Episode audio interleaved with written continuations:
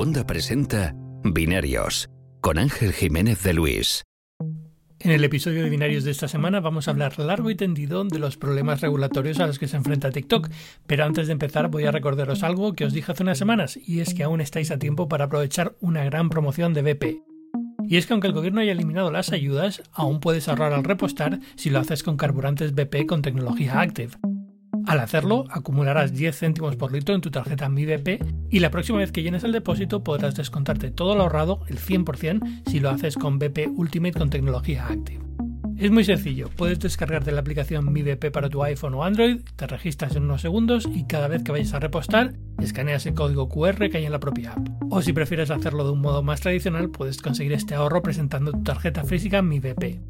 Y el ahorro, por cierto, es el mismo para Península, Baleares y Canarias, pero si estás en Canarias recuerda que puedes acumular todavía más ahorro comprando en establecimientos y Perdino. Por cada 30 euros de compra ahorrarás un euro para repostar en las estaciones de servicio BP y viceversa. Así que ya sabes, regístrate en el programa Mi BP para conseguir ahorrar al máximo con BP. Tienes hasta el 31 de marzo y toda la información la puedes encontrar en mibp.es o plandinobp.es si estás en Canarias. Muchas gracias a BP por patrocinar este episodio de Binarios.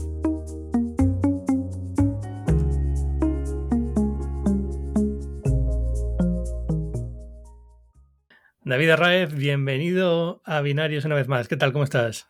Estupendamente, Ángel. Feliz y dicharachero de estar aquí contigo. Dichoso, mejor dicho, de estar contigo otra vez. ¿Cómo te ha ido la semana? Pues muy estresante, que ya sabes que he vuelto a estudiar, estoy de vuelta a la universidad a, mi edad, ¿eh? y entre unas cosas y otras, el trabajo, los clientes y, las redes sociales que estoy un poco desaparecido, pues oye, mi vida no da para tanto. Es muy loable eso de volver a estudiar a, nuestra edad. Sí, bueno, que tú eres más joven. ¿eh, bueno, ¿qué, qué estás estudiando? No te lo vas a creer. A ver, dime. Periodismo. Sí, chico. Es una espinita que he llevado clavada. Yo, estudié comunicación audiovisual y todos estos años he llevado muy dentro de mí el, no tener el título de periodista. Solo quiero el papelito, sinceramente. La carrera es muy parecida, ¿no? Realmente tienes la mayoría de, de cosas te convalidarán. Sí, tengo muchas y sobre todo por experiencia laboral, porque claro, quieras o no, casi 20 años escribiendo en tantos medios, pues dan para que te convaliden un montón de cosas. Lo que, bueno, pues hay, hay asignaturas muy marcianas, pero ¿qué vamos a hacer? Es lo que hay.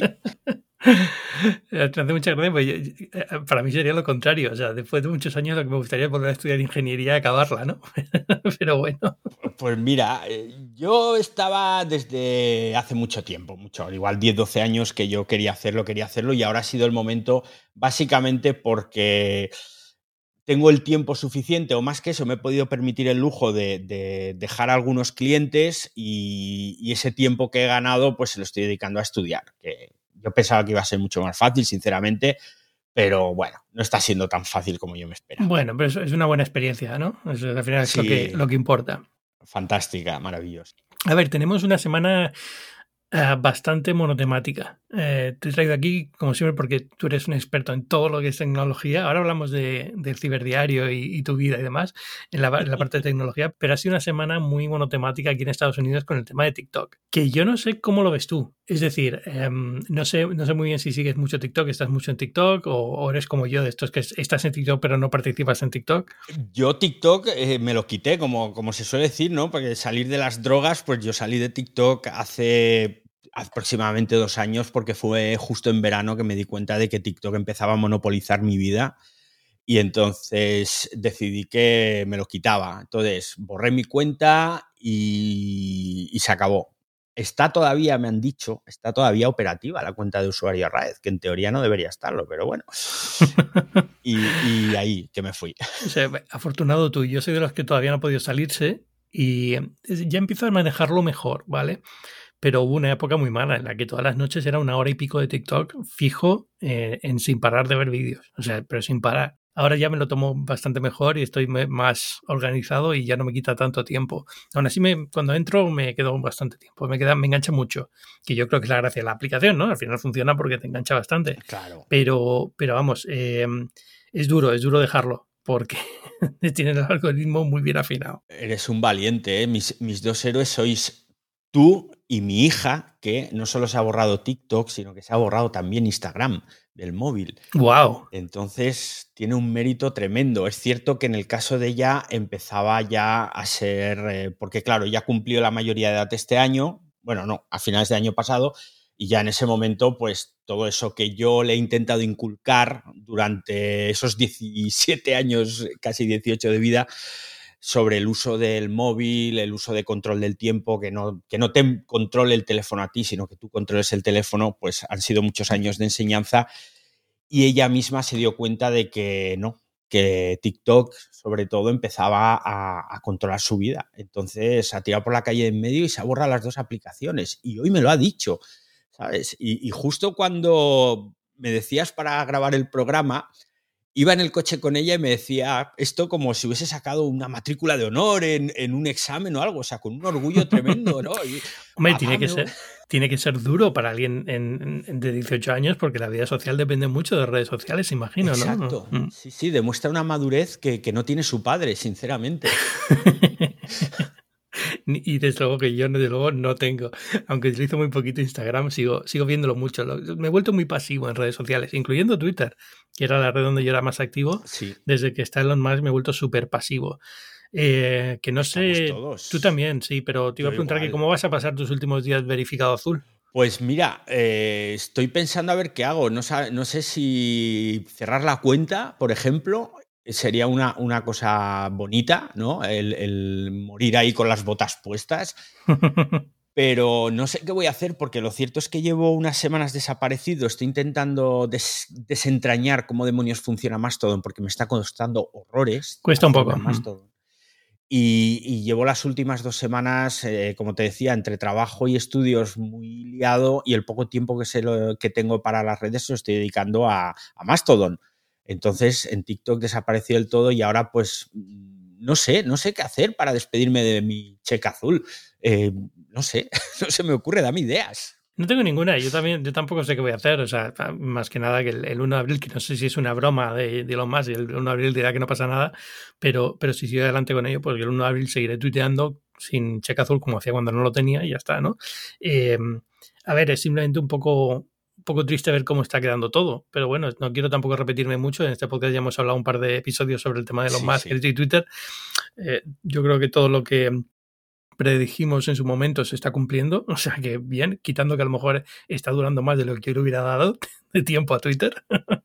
pero, pero yo creo que no le debe quedar mucho más porque después de eso, o sea, si la idea de Elon Musk es que mucha gente que ahora tiene el cheque azul va a pagar por, por, mantener el cheque azul, se va a dar un golpe fuerte porque no tiene mucho sentido. La mayoría de la gente, la gente que yo por lo menos sigo con cheque azul, lo que dice es lo contrario, es que eh, casi mejor porque se está convirtiendo en, en un símbolo de otra cosa, en un símbolo de alguien que quiere pagar a Elon más dinero para tener un cheque azul, ¿no? Entonces es como, si me lo quitas ya no me confunden con esa gente, ¿no? Y sobre todo, yo, yo creo que no va a pagar nadie de los que estábamos verificados de antes porque yo ahora el cheque azul lo veo como algo negativo. Sí, exacto. Aquí tiene una, una, un esto negativo las ventajas teóricamente están ahí, o sea, deberían estar en algún momento, todavía no los he implementado, lo de mayor visibilidad y demás, con lo cual si eres un usuario profesional tendría cierto sentido, pero al mismo tiempo es que se te quitan las ganas. Yo es que no, vamos, tendría que ser una cuestión de, es que realmente la experiencia, es que ya no queda experiencia en Twitter tampoco, o sea, es que ni siquiera eso, porque ya casi toda mi comunidad está casi ya en Mastodon, ya lo comentaba en otros episodios, eh, ya estoy prestándole mucha menos atención profesionalmente y, a nivel personal a Twitter, con lo cual pues, no, no, me, no me atrae mucho. Te iba a preguntar a ti, en, tu caso, por el tema de Spaces y del tema de, del ciberdiario, pero no sé cómo, cómo va la cosa. Pues ha sido un problemón, porque sabes todos los problemas. De hecho, si te das cuenta que hace ya, que hace ya un mes que no hemos grabado, un mes, porque es que no se, no se aguantan. Lo hemos intentado varias veces y los Spaces ahora no van ni, vamos, ni con cola se te caen a los 5, a los 10 minutos, la gente que te pide la palabra no puede entrar, entonces a mí sinceramente me ha roto mucho los esquemas, porque la gracia del ciberdiario era eso, poder tener gente de, todo el mundo participando, que te daban sus opiniones, que lo normal era que aportaran información muy valiosa desde sus lugares de, de residencia, de trabajo, y ahora me encuentro un poco huérfano, podríamos decir, porque opciones tengo poquitas, porque ¿qué me voy a volver a Clubhouse o no lo sé? Entonces tengo que reinventar el ciberdiario de alguna forma y volver a hacerlo yo solo que lo podría hacer, pero es que no me, no me gusta tanto. A mí me gustaba mucho la participación de la gente, de María, esta chica mexicana, que, yo siempre decía me, ayudaba con la leonera y, le daba un toque muy guay. Además, dos personas de hispanas, pero de diferentes lados del charco, pues daba un aire muy chulo al, al programa. Pero ahora estamos ahí perdidos, no sé por dónde afrontar el problema, porque es que en Twitter Spaces, desde luego, no se puede hacer. Sí, eso es lo que la gente, cuando hablamos de que Twitter está decayendo, mucha gente no tiene esa experiencia porque dice, bueno, yo sigo entrando y sigo viendo cosas, pero toda la parte técnica y de infraestructura empieza a dejar bastante que desear, ¿no? En, cosas que requieren esto, o sea, ya olvídate de hacer vídeo en directo y estas cosas, o sea, es que probablemente no, no haya soporte para eso ahora mismo en, a nivel de, infraestructura en Twitter, con lo cual eh, es lo que dices, la experiencia se, se está se está cayendo por todos sitios y yo ya no veo tantos spaces cuando abro la aplicación, incluso la gente que solía hacer spaces con Elon más que a veces participaba en algunos, ya no los hace porque es que no, no, no funcionan. Básicamente lo que dices tú, no funcionan, se acabó.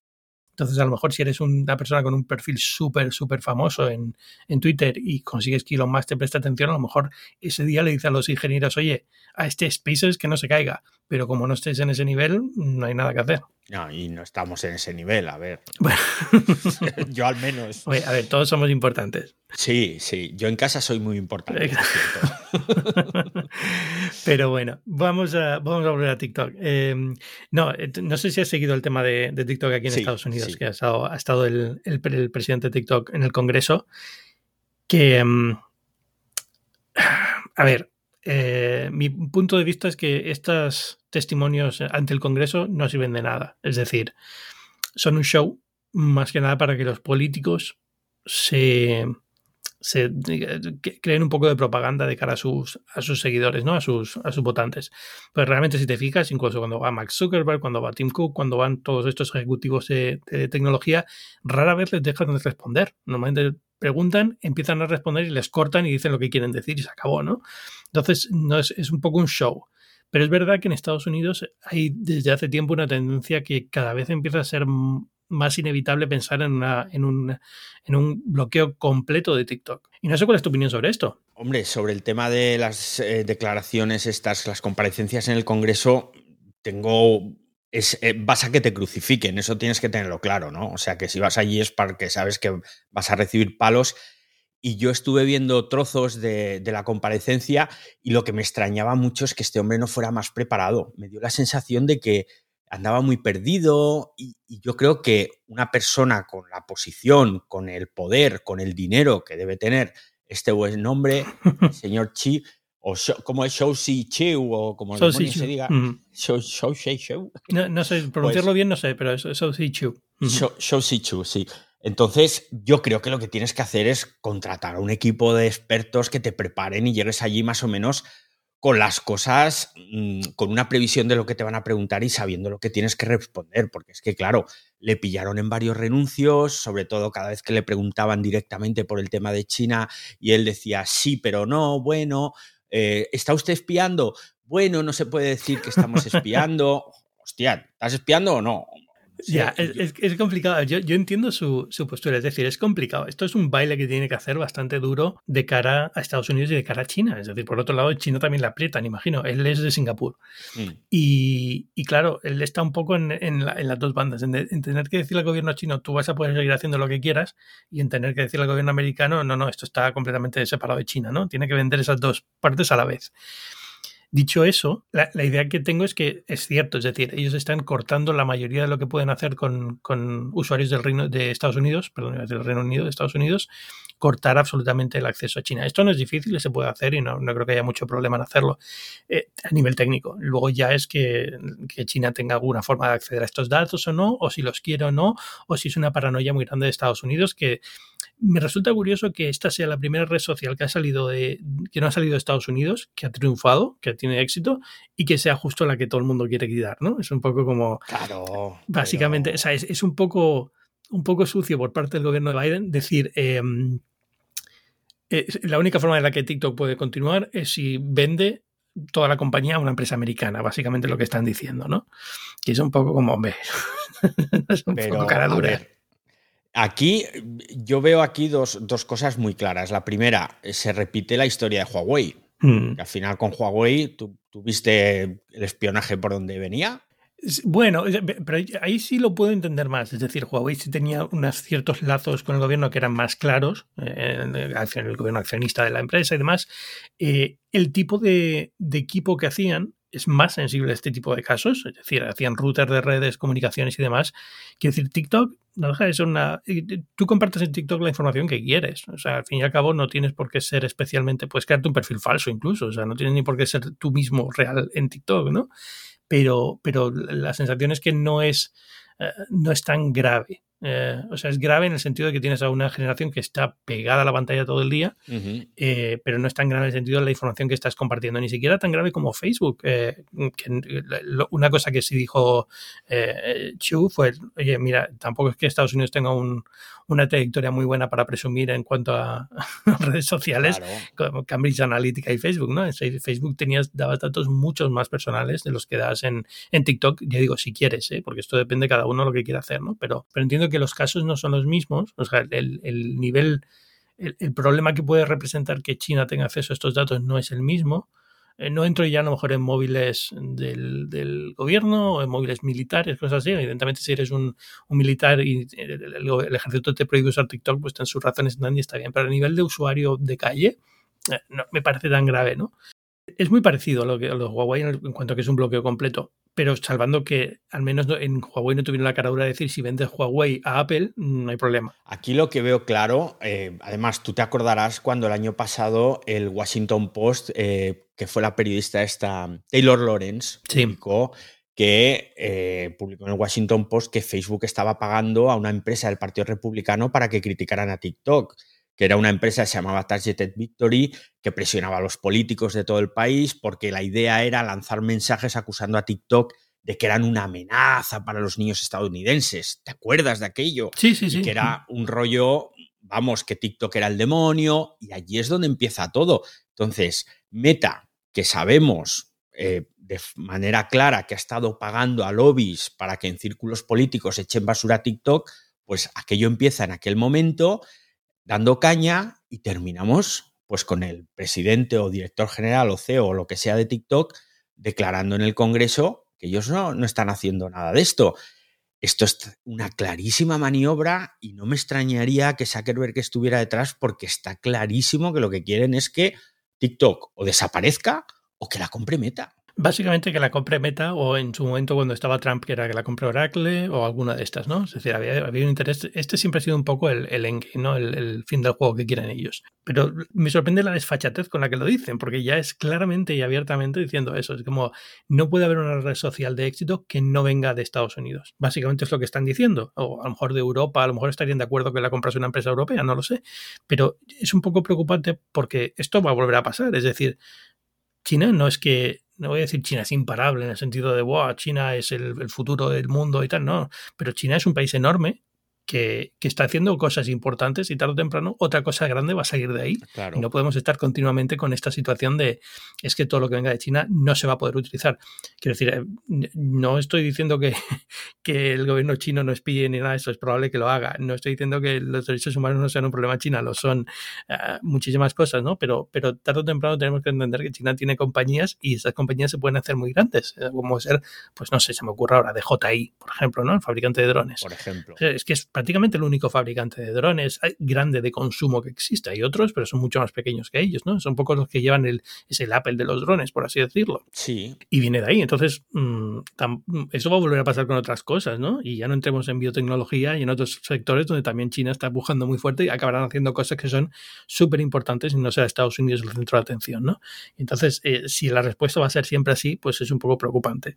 Es muy preocupante, es muy preocupante porque no tenemos que olvidar que Estados Unidos espía también. Y que las bueno, evidentemente, aquí, aquí, una cosa que me hace gracia de todo este debate es que lo que los políticos dicen es que, bueno, es que si China te pide los datos, se los tienes que dar. Y es como, pero, pero si en Estados Unidos hacen lo mismo. si, si, el FBI te pide los datos, se los das. Apple se los da y, Facebook se los da y todo el mundo se los da. Así de claro, mira, mira la bronca que hubo con el teléfono aquel del terrorista de. ¿Dónde fue? ¿Boston? ¿San Diego? Eh, no, eso fue en, California, pero sí, sí. El, el que no quería, Apple no quería dar la clave de bloqueo. Si tú lo pides legalmente en España, pues si un juez te dice, oye, me tienes que dar acceso a esto, pues tienes que dar acceso a esto.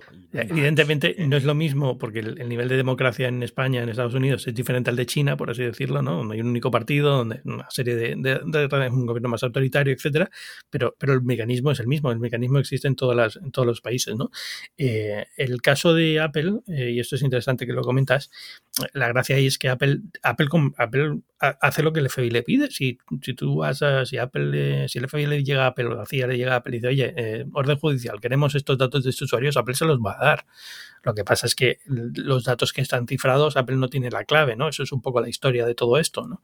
Eh, y es, es, donde estaba el tira y afloja, en que el, gobierno quería una forma de, de, poder hacer un ataque de fuerza bruta a esos datos para poder sacar la, los mensajes, porque Apple no tiene acceso a los mensajes, ¿no? Entonces, ahí está el, el donde estaba la tensión entre los dos, entre los dos, eh, las dos compañías. Apple lo que decía es no te voy a dar una forma de acceder a, modificar el sistema operativo para poder hacer este tipo de ataques.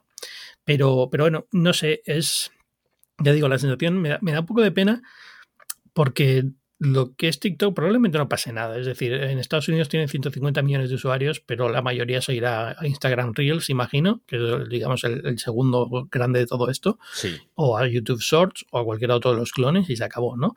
Y, TikTok puede seguir sobreviviendo con un mercado muy grande en, China y en Europa y ya está, ¿no? Y, incluso si Europa hace lo mismo, se quedan en China como eran originalmente y se acabó, ¿no?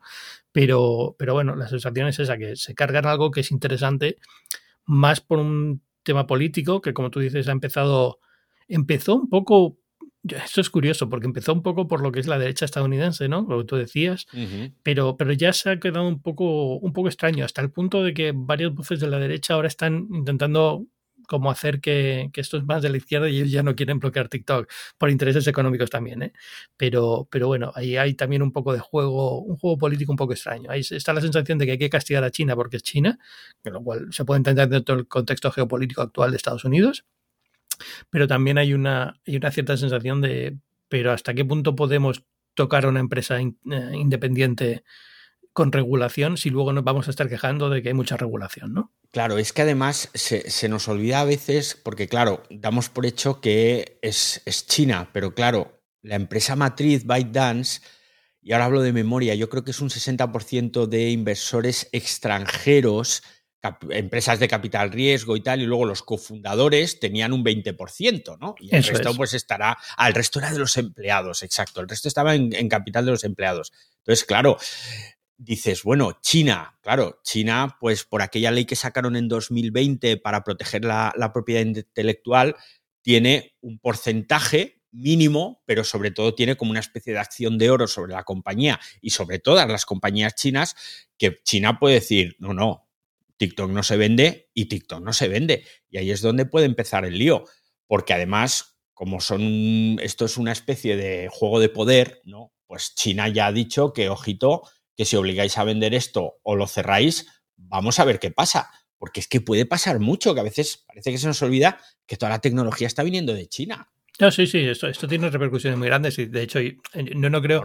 A ver, una cosa que, que, es cierto es que todo esto del paripé político del Congreso al final no tiene efecto real en, TikTok. A TikTok lo cerrará en Estados Unidos un juez. O sea, así de claro. Eso, eso mm, incluso Biden, si ahora quiere hacer, mañana dice, se cierra TikTok, eh, como hizo Trump en su momento, eh, un juez paró lo de Trump, un juez puede parar lo de Biden. Al final hay una serie de, de, procesos judiciales que tendrían que pasar antes de que esto ocurra y pasarán. Y si al final se acaba cerrando será por, por todo eso y no porque los políticos de turno se quejen en, en, el Congreso, ¿no?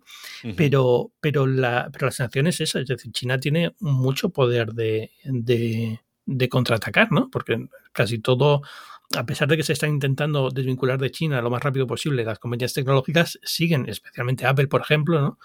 siguen dependiendo demasiado de China para todas sus operaciones, con lo cual eh, un, bloqueo de China de iMessage, bueno, iMessage lo tiene medio bloqueado ya, de, iPhone, por así decirlo, ¿no?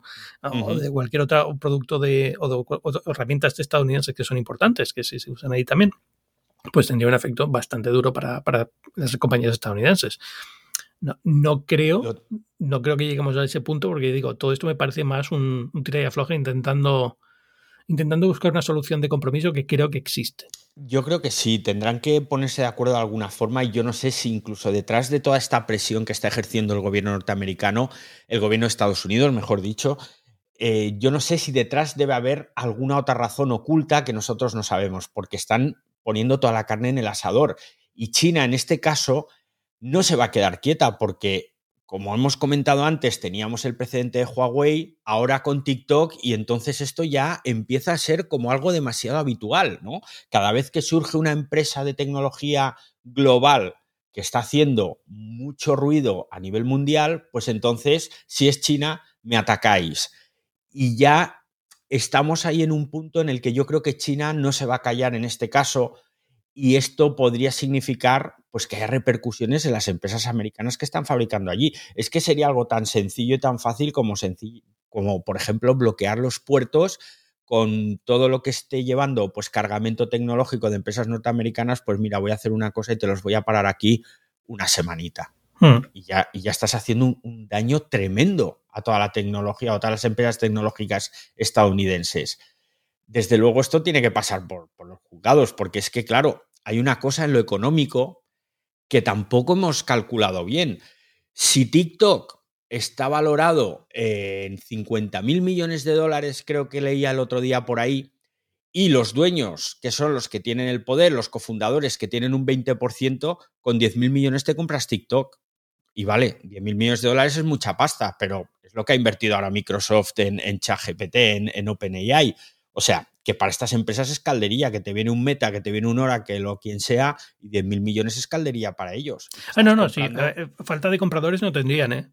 Falta de compradores sin problema ninguno. Hombre, claro. Entonces, eh, hay que andar con cuidado porque es que estás regalando lo que es la joya de la corona de las redes sociales hoy en día, porque reconozcamos que el algoritmo de TikTok andan locos todos por saber cómo funciona y, eso sería un pelotazo. Tú imagínate el algoritmo de TikTok metido en Facebook, con los agujeros que tiene Facebook. ¡Qué peligro! No es solamente el algoritmo, al final es también el contenido. Es decir, al final es, convencer a la gente de que haga todo ese contenido que está haciendo en TikTok en otra aplicación, que no es fácil. Es decir, es como lo que hablábamos desde Twitter.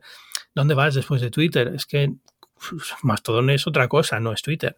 Es que no hay un sustituto claro para Spaces, es que son muchas cosas, ¿no? Entonces TikTok, eh, digamos, eh, no es por falta de alternativas, es, porque la comunidad está ahí ya y las, las, esto, las, eh, ¿cómo se llaman? Las, ah, me iba a salir el efecto de red, ¿no? El efecto de red ya está ahí, ¿no? Ya está, tienes un grupo de usuarios que hasta que no se muevan todos en masa, mm, porque se mueva uno no te va a cambiar la ecuación, ¿no? Entonces es, es complicado en ese sentido.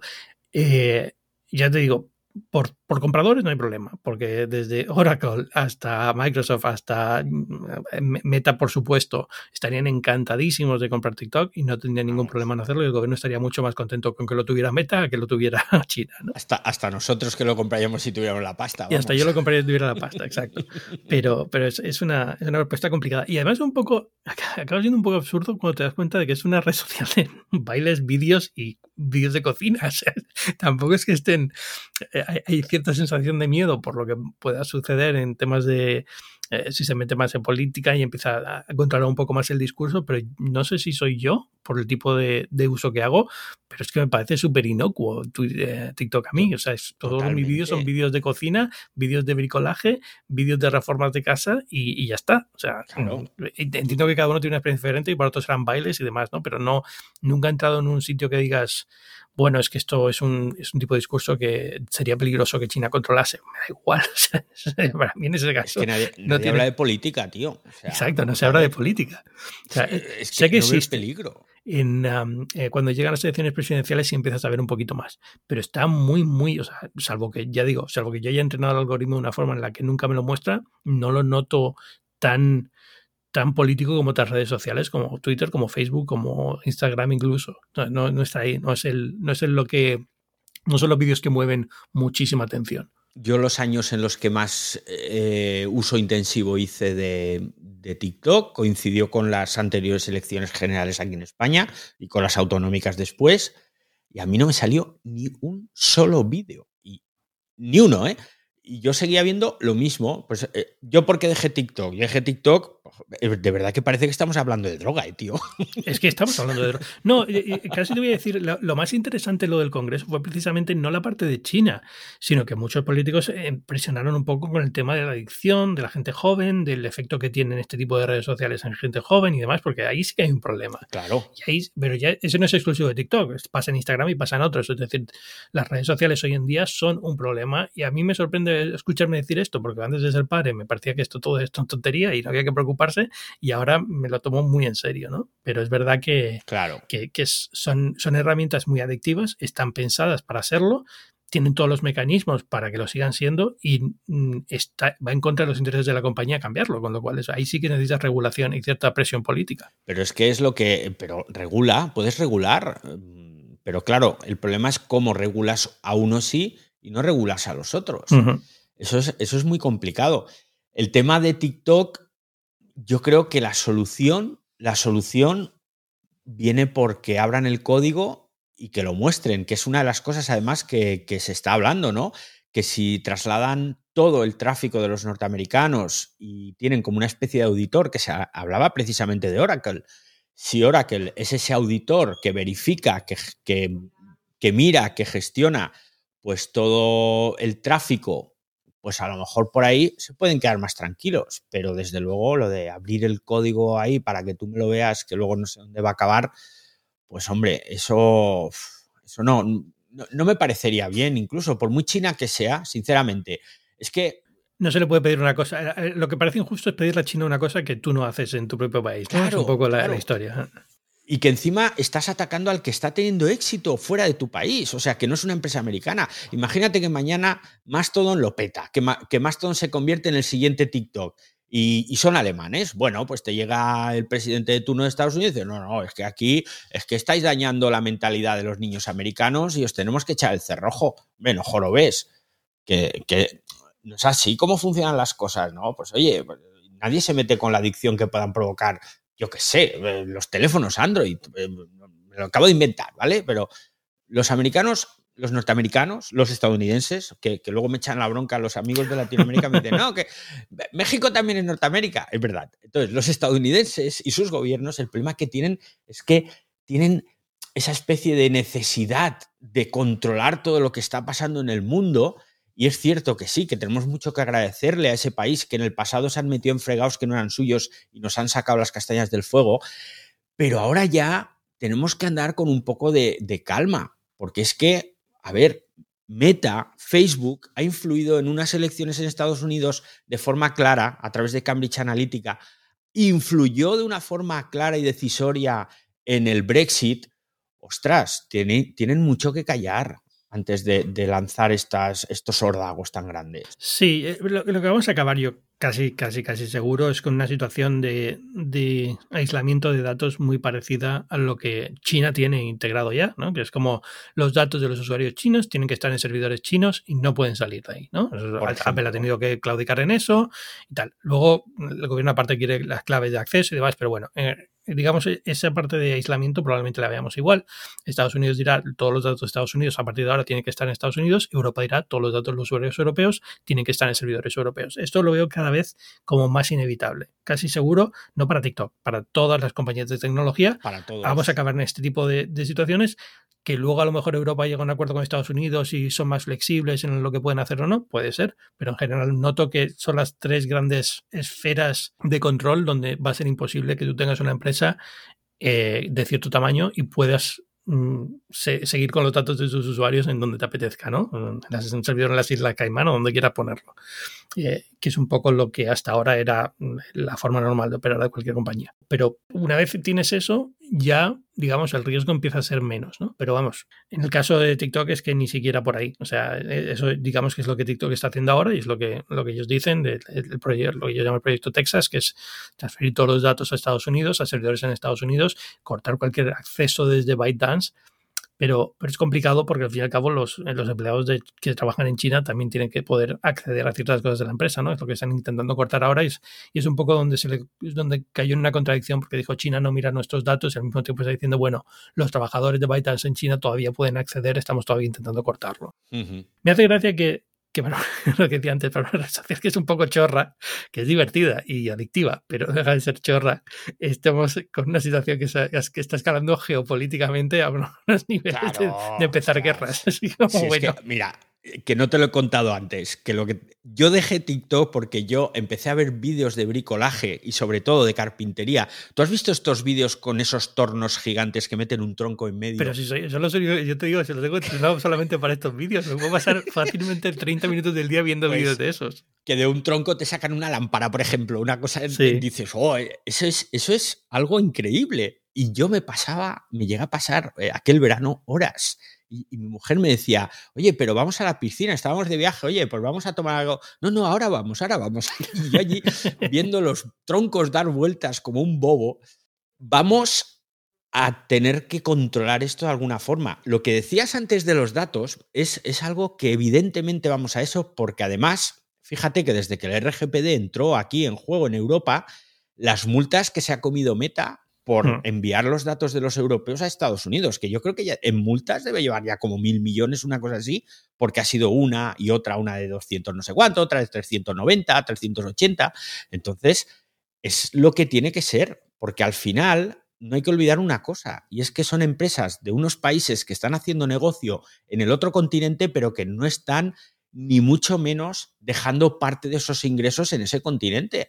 Entonces, esto lo tienen que arreglar de alguna forma, más que nada por una cuestión económica también, ¿no? Una cuestión de protección de datos, de protección de los usuarios, pero también por una cuestión de decir, oye, tú estás ganando en mi país X cientos de millones al año y te los estás llevando para allá, son mis usuarios, son mis, eh, mis vecinos, son las personas que viven en ese país y eso tenemos también que ponerle coto de alguna forma.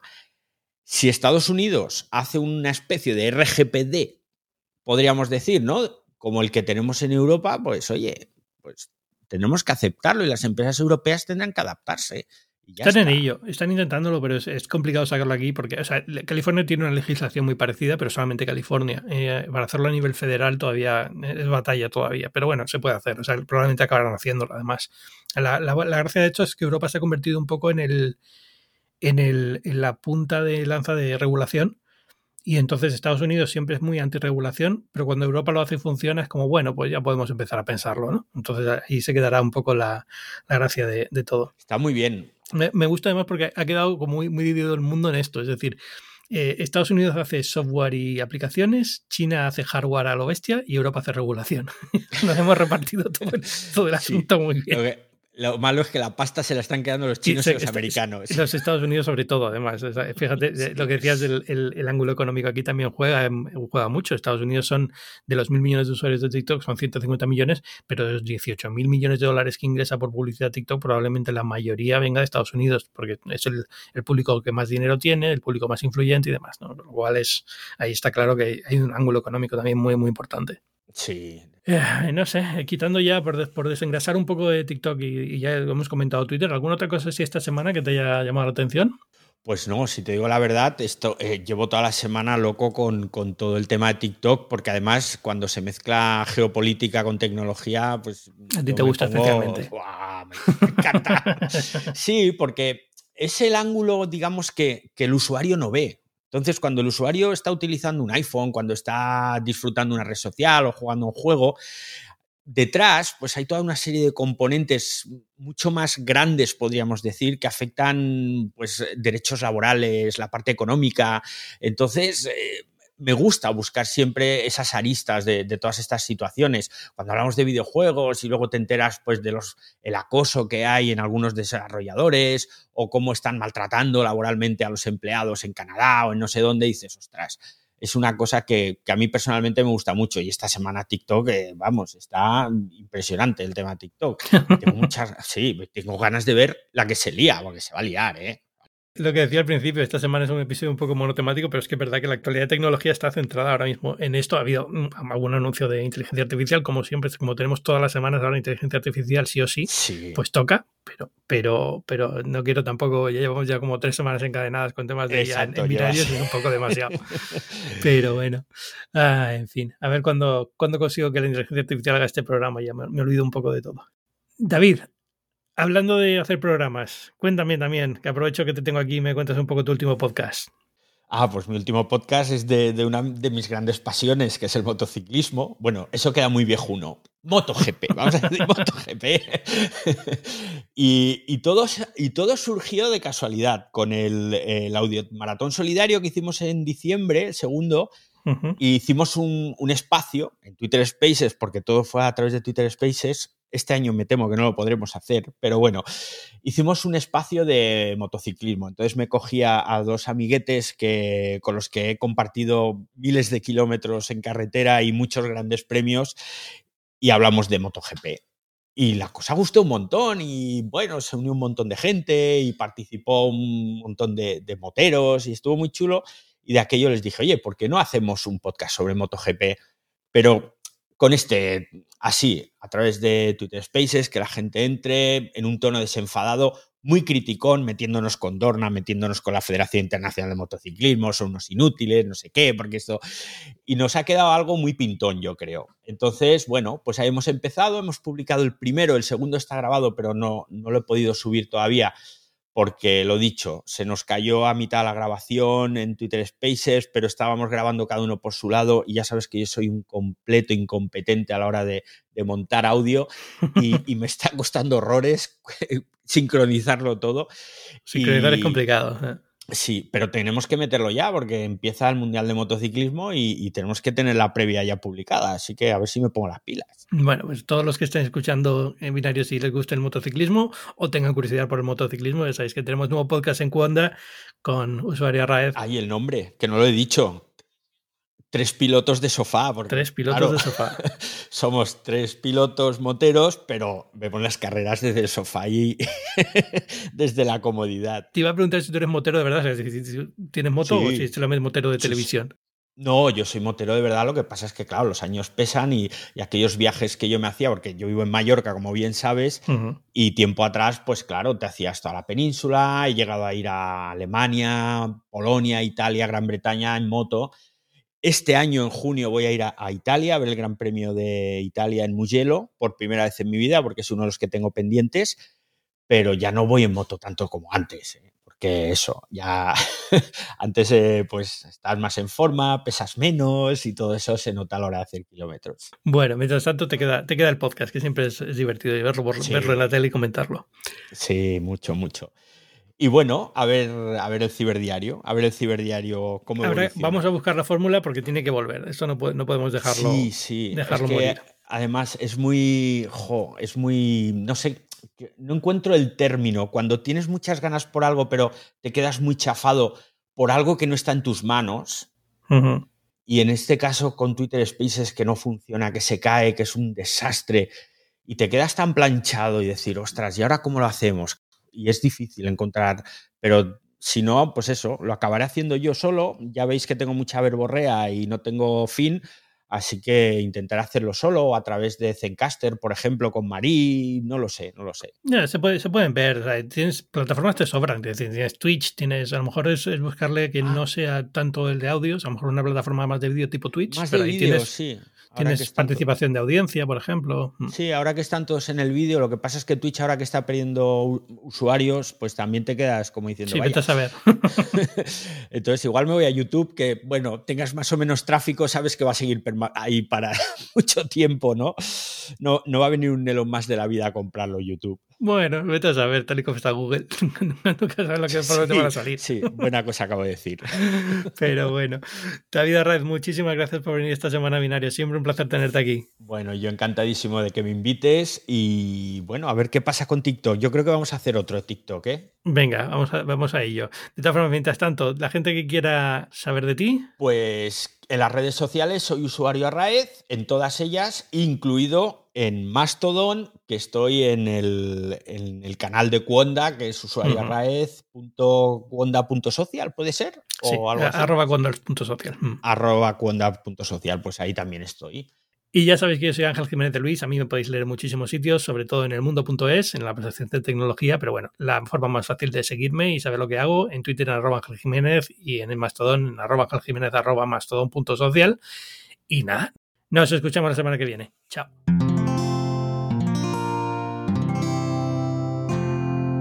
Puedes escuchar más capítulos de este podcast y de todos los que pertenecen a la comunidad Cuonda en cuonda.com.